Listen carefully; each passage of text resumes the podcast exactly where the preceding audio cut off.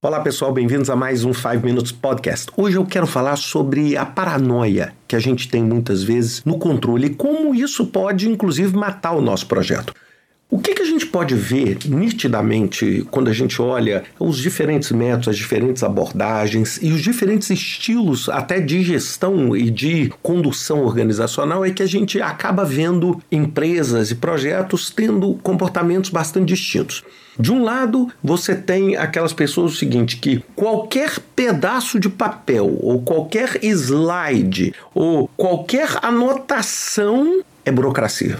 Ou seja, qualquer coisa que tente dar um mínimo de formalidade é burocracia, é perda de tempo. E do outro lado, nós temos verdadeiras fábricas de papel. Não é? Ou seja, é aquele pessoal que quer controlar tudo, que gasta mais tempo fazendo a ata da reunião do que a própria reunião.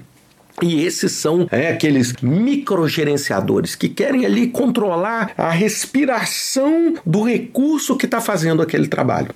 E é uma coisa que as pessoas me perguntam é o seguinte: ótimo, o que que funciona? É de um lado ou é de outro? Bem, a minha resposta imediata é o seguinte: de nenhum dos dois lados funciona.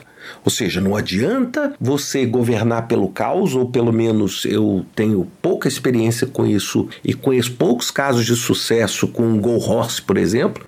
E do outro lado, o burocrata que não faz nada a não ser coletar papel e fica fazendo plano do replano, do replano, do replano, chegando a lugar nenhum. Agora, entre esses dois horizontes, existe um ponto que reúne bom senso, que reúne lógica e é o ponto de controle que a gente quer ter. Eu sei que muitos de vocês podem me perguntar assim: Poxa, Ricardo, mas tem como é ter um ponto de controle fixo? Você tem uma fórmula aí que eu somo um, divido por dois e adiciono e acho esse ponto? A resposta também é não. Cada organização tem o seu estilo. Então, o primeiro fator que a gente precisa entender para a gente compreender o grau de controle que a gente precisa ter é qual a maturidade do time e o desafio do projeto.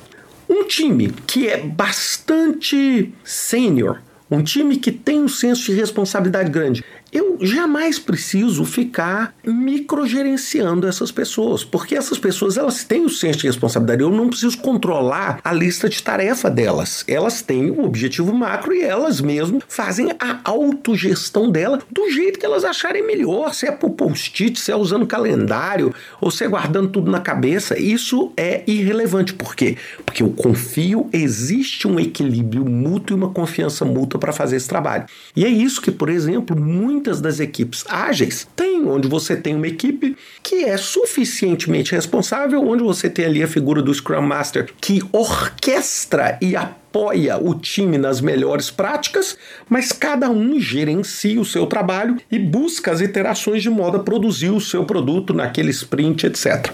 Agora, do outro lado, você tem, por exemplo, grupos grandes onde você tem pessoas com menos experiência, você tem um universo grande de terceirizados, entregas, trabalho, onde você precisa realmente ter um controle maior, porque o time talvez é menos maduro, ou porque o time talvez é menos comprometido, onde você precisa ter um grau maior de controle. É igual, é, é, desculpem a brincadeira e a analogia, é igual você controlar o ponto do seu funcionário. Bem, para alguns funcionários, talvez seja necessário controlar o ponto.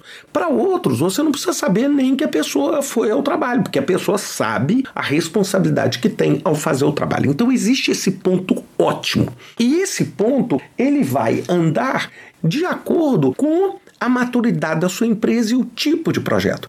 Então, o que eu quero é o seguinte: não adianta a gente querer criar uma estrutura onde você não controle nada ou criar uma estrutura onde simplesmente o seu único trabalho é controlar.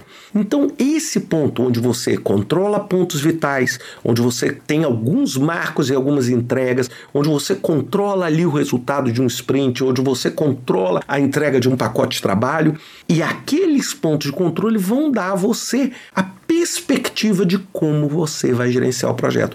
E é por isso que eu sou muito contra esse conceito metodológico assim. Se você não fizer isso, você não está seguindo o modelo waterfall. Se você não seguir isso, você não está seguindo o modelo é, ágil ou Scrum. Gente, isso é balela tá ok? Balela.